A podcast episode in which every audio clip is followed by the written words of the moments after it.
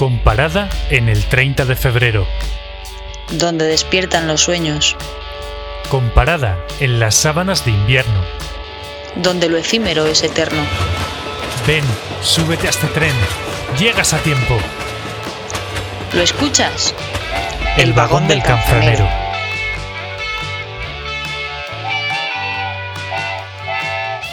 ¿Nos habéis echado de menos? Nosotros sí.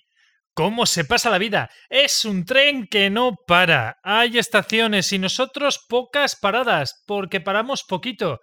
¿Qué tal, Vicky? El canfranero ya cumple ocho programas y nosotros casi 30 años. Muchos, muchos cumplimos este mes, porque es un buen mes. ¿Qué voy a decir yo? ¿Qué tenemos para hoy? Pues mira, nosotros somos como los de la orquesta. Vamos a seguir en el tren, pase lo que pase. Pandemia, guerra mundial, lo que venga. Pero además, os lo vamos a llenar de cosas buenas. Por ejemplo, traemos un poetizador lleno de ciencia. Más concretamente, de científicas. Después contaremos de una manera especial la historia de los amantes de Teruel. ¿Tonto ella? Tonto él. ¿Qué San Valentín más bonito me traes, Vicky? Febrero es así. Una de cal y otra de arena. Y para Así que- terminar, tenemos el ¿Qué pasaría si? Y ahí se va a quedar. Lo dejamos en interrogante. Quien quiera escucharlo, que se quede. ¡Comenzamos! Y adivina. ¡Adivinanza!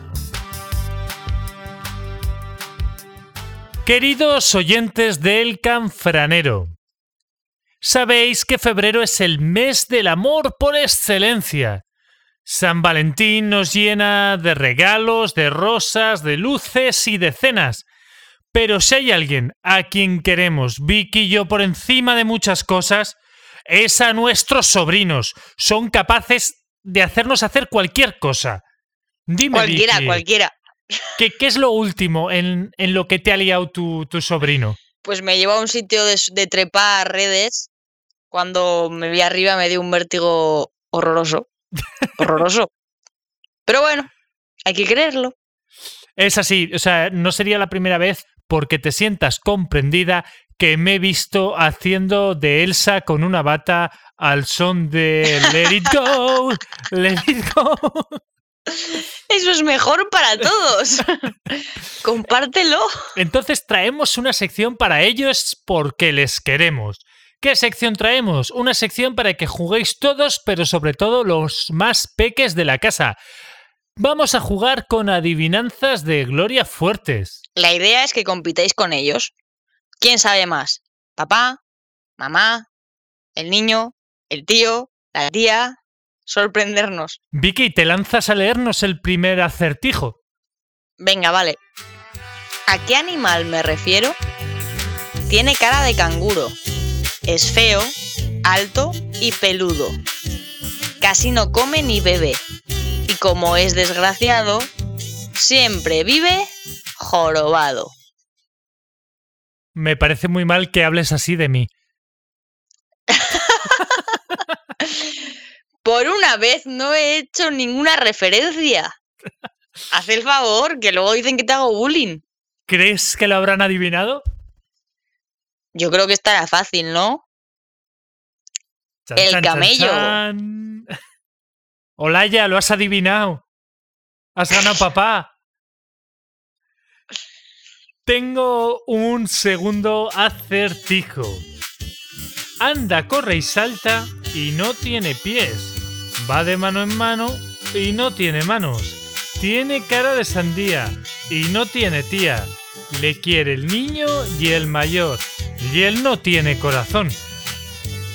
Ah, yo lo sé, yo lo sé. ¿Lo sabes tú? No sé por qué no te cogieron para hacer el doblaje de Dora la Exploradora. Sigue nadando, sigue Sigue na- nadando. 3, 2, 1. ¡El balón! Chan, chan, chan. Siguiente. No es un león en la cama, aunque su nombre tenga estas palabras. es un reptil misterioso.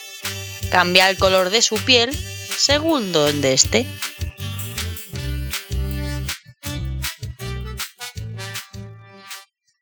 El camaleón, on, on, camaleón, cambia de colores según la Según la ocasión.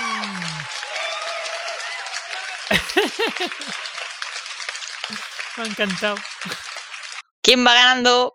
Yo apuesto que mi sobrina. Sí, yo no tengo duda tampoco. Tengo mucha fe en ella. Tengo pelo y pico de pato. Pongo huevos, amamanto. Vivo en la tierra, vivo en el agua. Ni la trucha me adelanta. Si me escribes, pon Australia.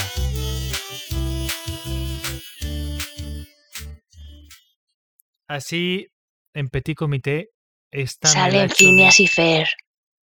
esta adivinanza me la había hecho Vicky antes de empezar a grabar el programa, diciendo yo, pero son adivinanzas para niños, esto es demasiado fácil.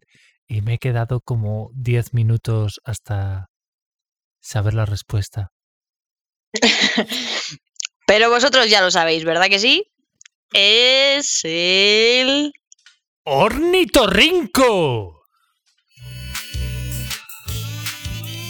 La última. Venga, va. Adivina adivinanza. Camino de lado como mareado, haciendo zig-zag. Anda para adelante y anda para atrás. Si quieres un buen consejo, no pises nunca un... ¿Mojón de perro? No.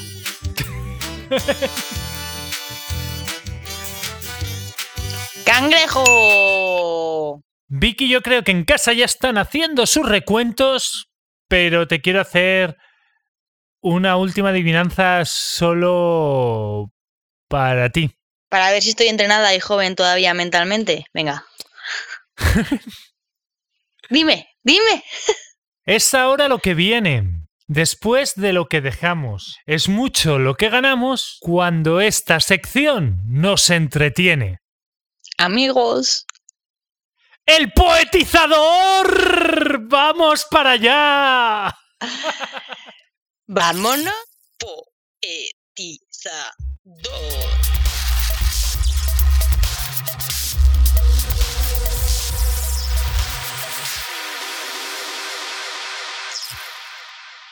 Este mes es el mes de muchas cosas. Entre ellas, y no la menos importante, es el Día de la Mujer Científica. Y yo, que estoy bastante harta de esa pregunta de ¿y tú? ¿Eres de ciencias o de letras? Voy a romper una lanza a favor de la ciencia y la poesía. ¿Qué opinas, Abel? Me parece que se pueden juntar y que lo vamos a hacer. Pues venga, vamos a hablar, en primer lugar, de una mujer importantísima, Marie Curie. ¿Qué quieres? ¿Que te diga primero un poquito de ella o que me lance a poetizarla? Como gustes, Yo poetizo y luego tú nos cuentas, ¿vale? ¿vale? En un mundo hecho solo para hombres, tomó con tanta fuerza y coraje la universidad, que de entre todos los doctos nombres, presente aún vive su linaje, radioactividad. Por tener un alma incorruptible, por saber dejarse la piel sin dejar a Dios, se hace entonces claro y comprensible que retenga el brillo de un Nobel y también de dos. Pues como ha contado Abel, que yo creo que queda bastante claro, es una física y química polaca. Es física o química. Dios mío. Fue pionera en el campo de la radioactividad y fue la primera mujer de la historia en ganar un premio Nobel. Para lograrlo, tuvo que superar muchos obstáculos, incluido la dificultad de acceder a la universidad, ya que en Polonia, ya que en Polonia las mujeres tenían prohibido acceder a la enseñanza superior, super, ya que en Polonia las mujeres tenían prohibido acceder a la enseñanza superior. A pesar de ello, años más tarde se convirtió en la primera mujer que llegó a catedrática en la Universidad de París y una de las únicas cuatro personas ganadoras, no de uno, de dos premios Nobel. Uno de ellos compartido con su marido, Pierre Curie. ¿A quién nos vas a poetizar? A Rachel Carson. ¿Qué te parece? Pues que anonadado me hallo. Quiero saber más de esa mujer. Cuando el alma despierta, cuando el medio ambiente no es solo medio, cuando se abre la puerta, cuando no hay más remedio que el dejar la tierra sin nuestro asedio, cuando el bosque nos llora, cuando la primavera silenciosa grita desgarradora, cuando el aire reposa en triste chimenea tenebrosa. Entonces ella da con su vida más sentido a la nuestra. Su aliento volverá a luchar con la diestra por esa tierra que mañana es vuestra. Rachel Carson, Kerson, Carson. Los que nos escuchéis y habléis bien inglés ya sabéis lo que queremos decir. o no, pero bueno. A comienzos del siglo XX nos advertía ya sobre los efectos nocivos de los pesticidas en el medio ambiente. Y su libro Primavera Silenciosa, al que ha hecho Vicky Guiño en esta poetización, logró erradicar el DDT. Espérate que esto si no lo leo la cago. Dicloro difenil tricloretano y marcó el nacimiento de la preocupación por el deterioro del planeta debido a la acción humana, debido a la huella que dejamos en el medio ambiente. Rachel Carson es sinónimo y referencia del ecologismo. Ahí es nada, ¿eh? ¿Qué vas a contarnos tú ahora, Abel? Pues yo... Así, por seguir con nombres que no sabemos pronunciar, voy a seguir con Liz Meitner. ¿La conoces? Claro, vecina mía, toda la vida. Ah, yo si no te la presentaba, voy a poetizar. Venga, dale. Radioquímica, el lenguaje de su sótano. Silenciado por las aulas que le prohibían acercarnos la verdad a nuestra mano, cuando cabeza y corazón la concebían asentado en la cuna el odio germano. Por suerte en Suecia la cogerían para unir la vida y partir los átomos, cuando otros ni a soñarlos se atrevían. Ignorados, ignorados vagamente sus hallazgos por crupieres que los premios repartían, descartando mujeres que sin embargo a la nueva humanidad la construían se guarda ahora discreto su legado, en esa tabla donde tantos aprendían que hay gases nobles que los respiramos, como respira en lo eterno su valentía. Fue la física responsable de la fusión nuclear y la única mujer que tiene un elemento en la tabla periódica en su honor, el Meiteinerio. El resto son mujeres de la mitología y ni siquiera el Curio hace homenaje a la recién mencionada Marie Curie, puesto que es compartido con su marido. Esta mujer, Liz Meitner, tuvo que llevar a cabo sus experimentos de, de radioquímica lejos de los focos de los grandes investigadores, en una época en la que las mujeres no tenían permitido pisar un laboratorio. Sus investigaciones sobre la fusión nuclear fueron cruciales para descubrir este elemento de la tabla periódica, que dio inicio a la era atómica. ¿Qué sería Homer Simpson sin esta mujer? Nadie. Vicky. Dime. Sé que tienes a alguien más para poetizarnos. Claro. Sorpréndeme. ¿Te la cuento? Pues es una. es la primera persona. Perdón. Esta persona se llama Margarita Salas. ¿Y por qué no Violeta Habitaciones? Pues porque sus padres quisieron llamarla así. ¿Y qué hizo? Yo si quieres te lo cuento. Cuéntame, cuéntame.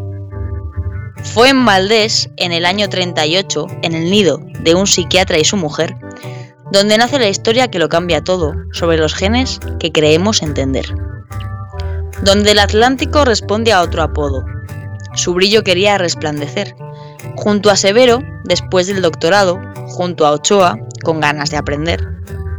Investigando un virus africano, su vida para bien se iba a torcer. Llegando a los confines del genoma humano y a los principios de saber comprender. Los vestigios de ADN duplicado, que rápido y sin tiempo que perder, ayudan a oncólogos y también han ayudado arqueólogos, forenses y a poder reconocer las PCRs y sus resultados, cómo se copian al envejecer, el camino que la humanidad ha andado y el camino que aún nos queda por hacer. Esta mujer es increíble. Esto sí que es marca Spain y no Ana Botella y su café con leche. Lo tenía que decir. O sea, Esta mujer, además, falleció hace muy poquito. Falleció en 2019. me he quedado sin palabras, Vicky. Espérate, que, que recapitulo todas mis ideas y me centro porque he estado leyendo y investigando sobre esta mujer, eh, sobre todo a causa de, de esta sección, y me hallo completamente enamorado. El tema es que hasta 1980, cosas que hoy vemos en la ficción de la televisión como naturales, como esas pruebas de ADN en el CSI, eran súper lentas y se podían realizar en súper pocos laboratorios. Básicamente se le conoce por esto, por el hallazgo que hizo en referencia al ADN. Pero aquí te lo dejo que no es poco. Esta mujer tuvo a su nombre más de 8 patentes y más de 400 trabajos. Y es más, así esto por modo curiosidad. La patente que más ha dejado dinero a la ciencia española lleva su nombre. Ella tenía esa patente. Ella además descubrió cómo los virus podían seguir funcionando y que el ADN, eh, aparte de que sabemos todos que se duplica, solamente se puede leer en una dirección. Igual que nosotros leemos de izquierda a derecha, pues el ADN solo se puede leer en una dirección. ¿Cuál? Pues ya no lo sé.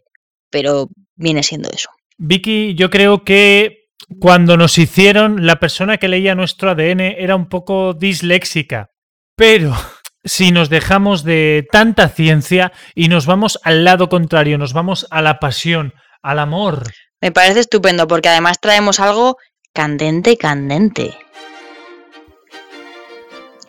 Ruego a Dios, dueño del alma, que cuando en África pongas el pie, de las lunas blancas seas asombro, y que vuelvas, victorioso y rico a España. Ruego a Dios, fiero enemigo, que no te suceda nada, que en tu desdicha no sea, pues que de celos me matas.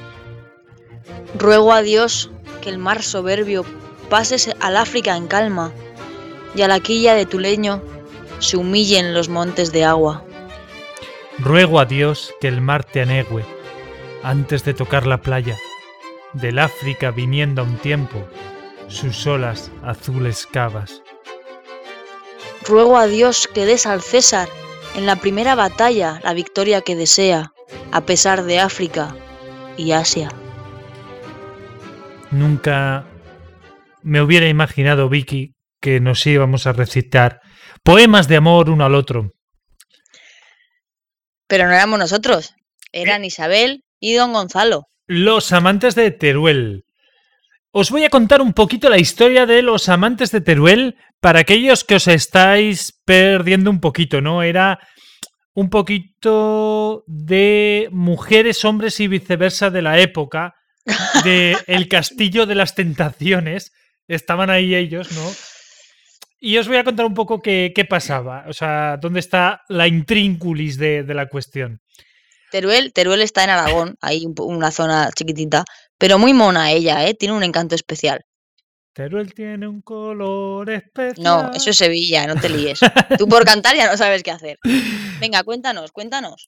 Cuando los jóvenes Isabel y Gonzalo se confesaron su amor, él fue a pedirle la mano al padre de ella, como buen mozo que era, que se la negó porque al ser el segundo hijo de su familia no tendría derecho a una herencia. El padre sabía que, que había que mantener a la familia y hacían falta pelas.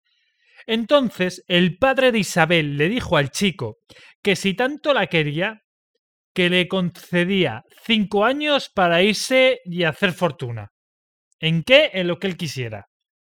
y que al volver, si había conseguido amasar esta fortuna, le concedería la mano de su hija. Los cinco años pasaron y el padre, que de palabra no era, va y la casa con otro hombre. Cuando el chico regresó, enriquecido, después de haber trabajado ahí día y noche, le pidió a Isabel un beso. Trabajado no, que se fue a la guerra. Como Manru. Se fue a la guerra. Como Manru. y entonces, él volvió el mismo día que ella se, em, que, que, que, Que se vencían los cinco años, que se vencían los cinco años. Y ella estaba muy presionada por su señor padre, en que tenía que casarse, que el otro no iba a volver, que se habría muerto ya. Total, que ese día que él vuelve, ella ya está prometida con otro señor de una... Prometida, no, estaba ya casada, casada. No, prometida. Yo aquí en el guion tengo casada. Pues está. A ver, es que sabes qué pasa. que hay varias versiones. Porque una cosa es la historia real y otra cosa son las diversas leyendas que se han ido formando con el paso de los años. Partimos de que esto es una historia, leyenda, eh, rumor del siglo XIII.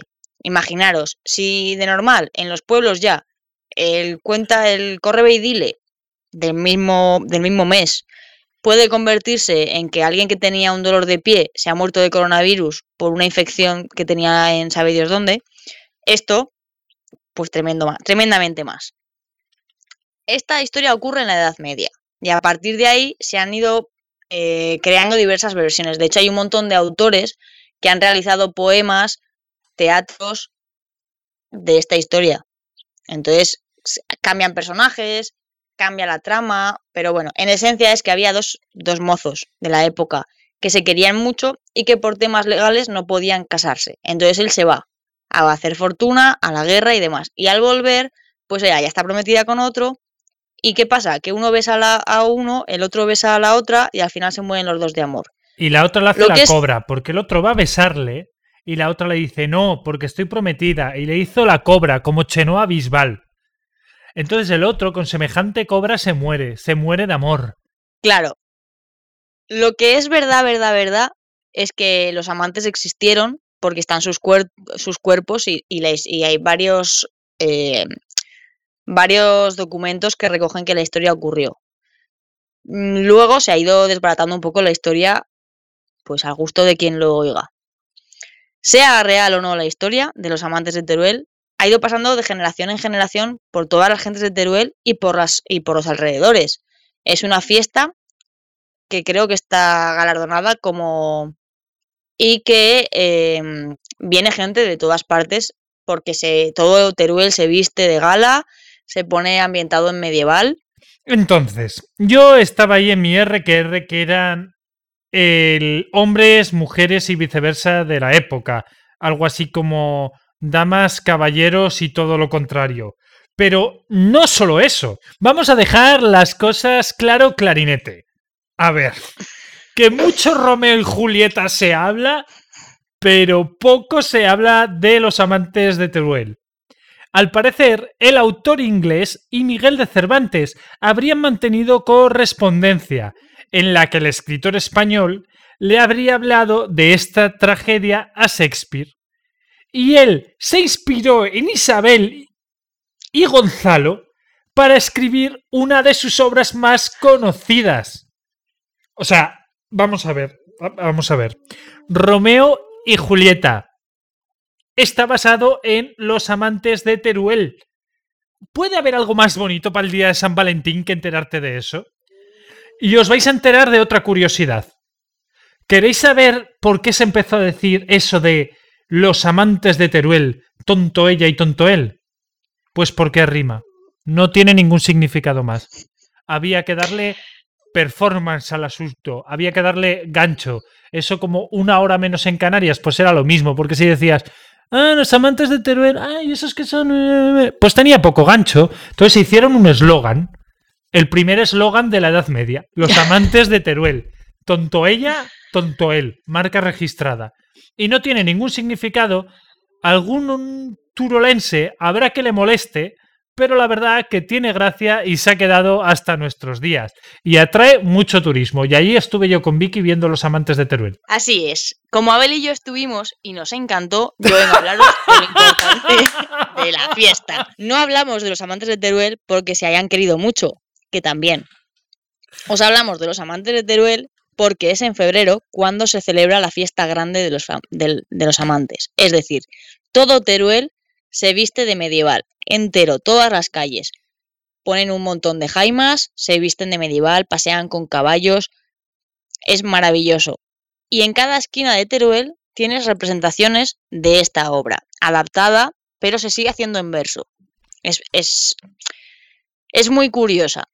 Ha ido cambiando, hay muchas cositas que podríamos decir que penden un poquito de un hilo porque no son tremendamente históricas, que igual no son tan medievales, que mezclan, bueno, da igual. Es muy bonita. Y puedes ver cómo la gente de Teruel representa en vivo y en directo, en la calle, las diferentes escenas de la historia. Es muy impactante porque tú vas recorriendo Teruel, está lleno de calles y puedes ir de pinchos, puedes coger, comprar cosas artesanas, eh, te transporta quieras o no quieras, te transporta. Entonces, ese fin de semana se llena, pero no solamente lo hacen en febrero, también en octubre eh, tiene menos fama, pero también se hace, es la despedida de, de Gonzalo cuando se va a la guerra. Este año, evidentemente, por el tema del COVID, no se va a poder representar y por tanto no va a poder ir todo el mundo a verlo allí. Pero por ello no van a dejar de hacerlo. De Eso, hecho, dame alternativas. Yo quiero ver ya a, a Gonzalo y a Mambrú yendo a la guerra y a la otra haciéndole la cobra. Dime Bueno, dónde puedo el- saber. en el Facebook de la Fundación Bodas de Isabel mm, ponen mucha información de esta, de esta historia y además van a, cuelgan vídeos que luego te enlazan a YouTube y donde se pueden ver todas las representaciones de esta historia. Puedes verte todas o puedes verte las que selecciones. Hacen bailes, hay juglares, hay riñas, es, es viajar a otra época haciendo unos pocos kilómetros. Es fascinante. Yo recomiendo que en el momento en el que se pueda viajar, si tenéis que ir a algún sitio, vayáis a ver los amantes de Teruel, porque a mí me fascina. Yo he repetido varias veces, no solo la que fui con Abel, sino más veces. Si vais, sí que es importante que sepáis qué queréis ver, porque no se, hay muchas representaciones que se hacen a la vez en distintos puntos de Teruel, porque esto al final es vivenciar el día de esas fechas. Entonces, la escena más con más gente es la escena del beso, la escena final, que podría ser algo así. ¿Qué es esto? ¿Por qué gritas, hija mía? ¡Socorredle! ¡Salvadmele! ¿Qué veo? Se haya herido también. ¡Cuánta disipa por fin azagra mi inquietud encuentro! Marsilla. Sí, no me culpéis. Su vida. ¡Huye de aquí, infeliz! ¿Con que ya es muerto? ¿Muerto? ¿Muerto? ¿Muerto? ¿Muerto? Yo le maté. Quise alejarle. Que lo odiaba, le dije. El sentimiento, el espanto y mentí. Ven, hija mía. Pero también de mí se apiada el cielo. Ya de la eternidad me abre la puerta y de mis ojos huye el mundo entero. Y una tumba diviso solamente con un cadáver y a su lado un hueco. Marsilla, yo te amé. Siempre te amaba. Tú me lloraste ajena. Tú ya muero. ¿Qué pasaría si Miguel Hernández escribiera a los youtubers?